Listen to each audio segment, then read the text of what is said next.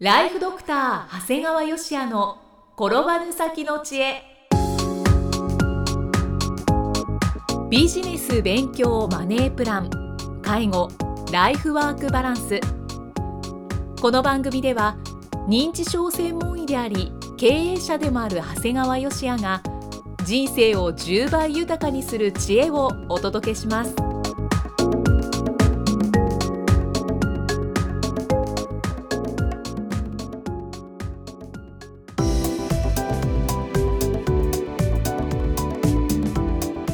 こんにちは、生きみえです。ライフドクター長谷川芳也の転ばぬ先の知恵今回も始まりました。長谷川先生よろしくお願いいたします。お願いします、えー、今回はどのようなお話でしょうか？まあ、前回ねやはり入所っていうことも、えー介護の中では考えていく必要があるというわけなんですけどどうしてもそういった時ってお金のことで大事になっていきます、はい。それから今回は専門医が教えるちょっと得するお金の話っていう、まあ、講演をしましたよということですね。はい。これ昨年ですね平成26年の12月横浜市で日本 FP 協会神奈川支部の継続教育研修会で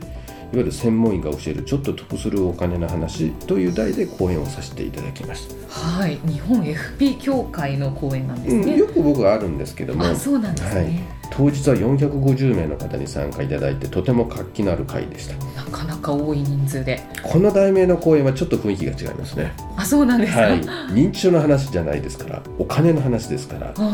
講演中に眠る人など誰一人いませんーあ、そうなんですね。それ以上に皆の目が輝いてるからすごいですね。うーん、じゃあ参加者の方はお金が好きな方が多かったってことまあ好ですね。きなのか関心があるということだと思うんですね。まあただね最初に僕が言ったのも事実。はい最初の挨拶でね、私の講演を聞いて何も得ることがなかったと思われた皆さん。これは私の講演の問題ではなく皆さんの勉強不足が原因です。この講演で何も得ることがないことはありえませんっていう。ま あ確かにそれ言われたらね、まあ気合が入りますよね。それ言われて寝ちゃったらあんたは勉強不足でしょって言われたような感じで。そうですね。これ実は必ず僕このお金の話するときに言うんですああ、もうそれ聞かざるを得ないですね。主催者は慌てふためいてますけどね 何言うんだこいつはみたいな感じにはなってます、へまあ、ただそれぐらい自信がある内容であって、はいまあ本当にほんの一部なんだけど抜粋するとねもう知ってる人は申請している。傷病手当金を受給した後の失業手当とかね。退院した翌日から働けるわけではない。同じ掛け金であれば、えー所得保障保険がおすすめとかね。保険を勧めた販売員も知らない死ななくてももらえる生命保険とか高度障害が認定されれば同時に住宅ローンが免除されるいやー、なるほどっていう感じですね。まあもっと知りたい方は講演に呼んでいただければ講演させていただきます、はい。まあ、正直今の話だけでも相当お得な情報なんですが、参加者の多くはね、えーいわゆるファイナンシャルプランナーの資格を持ってるプロなんだけどじゃあ彼らが本当にプロで全部わかるかっていうとね実は社会保障サービスを利用する際に重要となるのは医者の診断書なんだよねはい。でその診断書を作成するにはやっぱり病気のことを熟知してる必要があって、うんはい。で僕の場合はいわゆる専門医でありながらさらに FP であるという点から、まあ、いわゆる保険をはじめとする社会保障サービスの利用法ってまあ正直言ってかなりよく分かってるんですそうねですよね。だからまあきっと満足いただけたんじゃないかなということを思っていますうんただそれ以上にまあこの参加した FP の方々がねこの知識を持って多くの方を幸せにしてもらえばとっても嬉しいなというふうに思っています、はい。でその中でねあのちょっとこれだけは改めてご紹介をするんだけども確定申告の時の障害者控除障害者控除をご存知ですかということなんですよね。うんありますよね。そういうあるんですいわゆる納税者自身もしくは、えー控除対象の配偶者だとか家族が所得税法上の障害者に当てはまる場合には一定の金額の所得控除を受けることができるんですよね。はい。で普通の、えー障害者の場合は27万円でさらに特別障害者に該当する場合は40万円ということになるんですね。改めて大きい控除大ですきいんですよ。ね。でただねこれをねいわゆるこの普通の身体障害者手帳や、まあ、精神障害者手帳を持ってる人たちだけだっていうふうに勘違いしてる方が結構見えるんだよね。はい。実は介護保険の認定で要支援から要介護2までの方は障害者控除。いわゆる27万ですね、うん、それ以上の要介護3からの方は特別障害者の控除が受けられるんだよね。これ知らない人が多いんじゃないですかね。僕もこの知識を得てから調べたんですがえー、確定申告書のところにの、はい、えー、障害者控除のところにはそれそれに準ずるという記載しかなくて介護度とは書いてないんだよね。ただあのちゃんとこの控除を受けるために各市町村には障害者控除対象者認定書交付願いっていうのがあって、はい、介護保険で何度だからっていうので提出すればちゃんと障害者控除を受けれるんですよね。だからこれなんでもっと大っぴらにしないのかなと思ってるんですね。そうですね。この障害者控除っていう名前だと、あ、障害者そうそうそう。だからうちのばあちゃんも介護だけど、要介護だから関係ないと思ってる人がむちゃくちゃいい思う、多いんですね。高得情報ですね。うん、で、まあ、ただね今の話聞いてピンときたかどうかっていうのはすごく問題なんだよね。うんあの前から言ってるように僕は日本のサラリーマンって本当に納税もしてないので全くこう税務の知識がないっていう今のがお得だと思えるかどうかなんだよね。いわゆる源泉徴収されてるから税金計算なんかしたこともない人多いわけですよね。だから仮に税率が20%の方がね、はい、いわゆる扶養してる親御さんが40万円の特別障害者になれば要するにそれの20%分いわゆる8万円が還付されるんだよね。っていう感覚が果たして持てるかどうかなんだねいわゆるその控除される障害者控除されるとそういうことになる。これ実は5年間遡れますから場合によっては40万円還付なんで、ね、すごく大きいです。これだけどね僕実はこれあの地元の新聞に投稿して載ったんですよ。このこのことがね、はい、でそれを聞いてすぐ申請された人がいてで患者さんでねニコニコニコっとして「先生ありがとうございました」えなんでどうしたの？先生のあの記事見て申請したら結構返ってきましたってよくよく聞いたら50万ぐらいやっぱり返ってきてた。ああすごい。っていうことなのだからその記事今僕が喋った特別障害者控除の話を聞いてあピンとこなくってよくわかんないなって流しちゃう人とおおこれはすごいって言ってや動く人の差は間違いなくあるんです。だってそんだけバカじゃないの。ものすごい多くの方がねちゃんとこれの対応適用にはなってるはずなんですよね、うん、サラリーマンの方も適用になる方はたくさんいらっしゃる。サラリーマンの方こそね要するに。だから要するに自分の税額だってじゃああなたの税率何パーセントですかってそれも答えれない人いっぱいいるんじゃない？あ自分は10%なのか20%なのか30%なのか、まあ、場合によって40%なのかっていうことですよね、これはもう自分の要するに年収次第によりますから、はいまあ、あのぜひ皆さん多くの方に教えていただけるといいかなと思っております。はい、この時期に教えていただいてありがとうございます。まあ、そうですね。まあ、こんなふうにねあのいろんなところで講演をさせていただくてるんですけどもあの今回もう一つね昨年の12月の末にねあの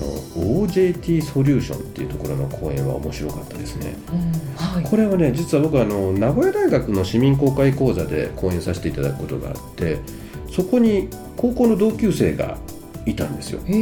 でそのものがこの OJT ソリューションっていう会社にいて、はい、であのそのつながりであの講演してくれないって言われて講演になったんですよね。でこの社員さんに向けて、まあ、認知症の話だとか、まあ、前頭葉の機能低下のことなんかをこう話したんですね。はい、で、まあ、特に前頭葉機能の低下について話してくれって言われたのね。あそうなんですね、うんなんか、まあ、とりあえずとにかくよく一生懸命聞いてくださったんだけども、ただね、まあ、それ以上に何がっていうこの会社が面白いのね OJT ソリューションっていう、どんな会社なんですか？これはね実はリクルートとトヨタ自動車が共同出資してるんだよね。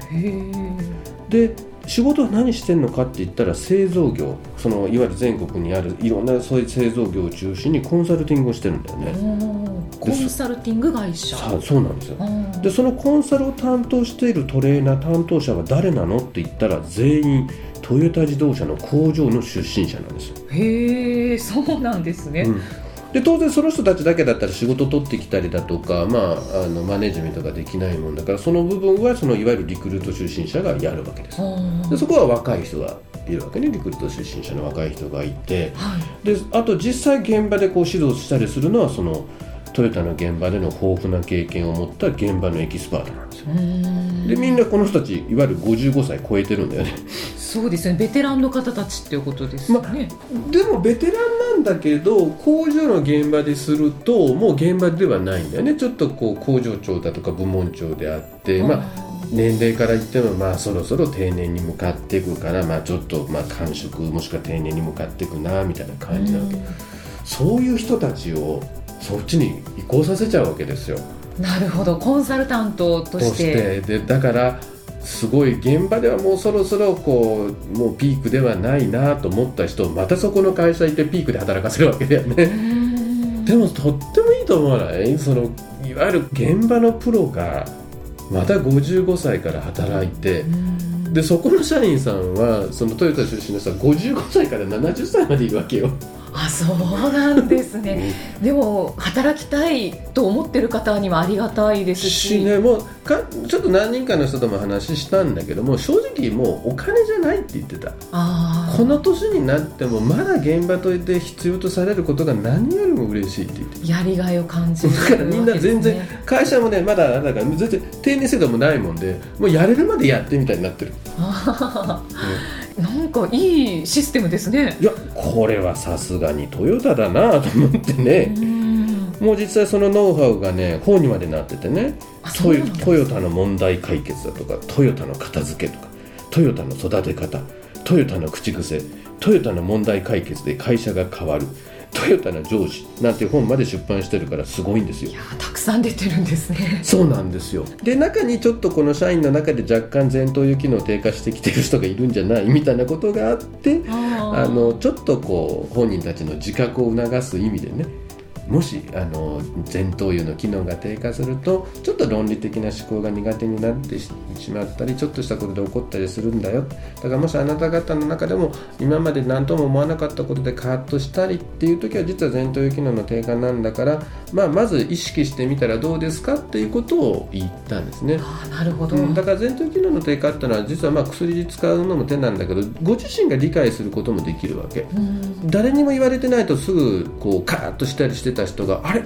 言われてみると俺そういや昔と違った変なことで起こるようになったなんだなんてことを意識してね、うん、それだけでもこう人間関係がスムーズにいくことがあるもんですから実はそこまでそいつは考えてたんだね。僕の高校の同級生は。ちなみにそれは自分で自覚することによって認知症って遅れたりとか防げたりするんですか？あのまあ本当に進行していくようなケースは無理なんだけどもただ前頭葉機能で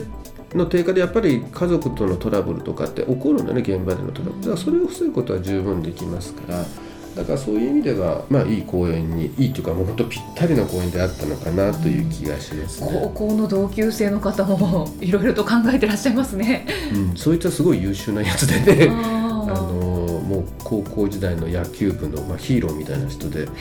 まあ、僕は知ってるけど向こうは知ってないぐらいの関係だったんだけどもただあのこのビジネスモデルって実は僕自分自身がすごい目指してるものでね。だから僕がなぜこのあの医者としてコンサルをしたりだとかあのこういうポッドキャストやったりしてるかっていうのは実は、まあ、自分とこのブレイングループでうまくいってることっていうものをやっぱり今後あの他のところにもねあの提供していければ十分お役に立つんじゃないかなだから実際今でも、えー、病院だとかあの介護事業所、まあ、歯医者さんだとかのコンサルをさせていただいてくるっていうのは実は同じ考え方なんですね。だから今僕自身ともう一人のものがやってるんだけど、まあ、どんどんうちのグループの中の人間がね現場で培ってたような人間がある程度年を取ってきたら、えー、こういうコンサルティングをやっていけるようにしていこうと思ってるということでなんかさすがトヨタ先にやられちゃったじゃんみたいな感じはありますね。この OJT ソリューション、まあ、インターネットで調べるとすぐ出てくる会社なんですけど面白い会社さすがトヨタだなと思ってあの、まあ、こんな出会いにをいただけたやっぱり高校時代の同級生には感謝だなと思ってますね。いや可能性が広がるような出会いですね。そうですね。ちょっと得するお金の話も一緒に今回はしていただきました、うん、長谷川先生ありがとうございました。ありがとうございました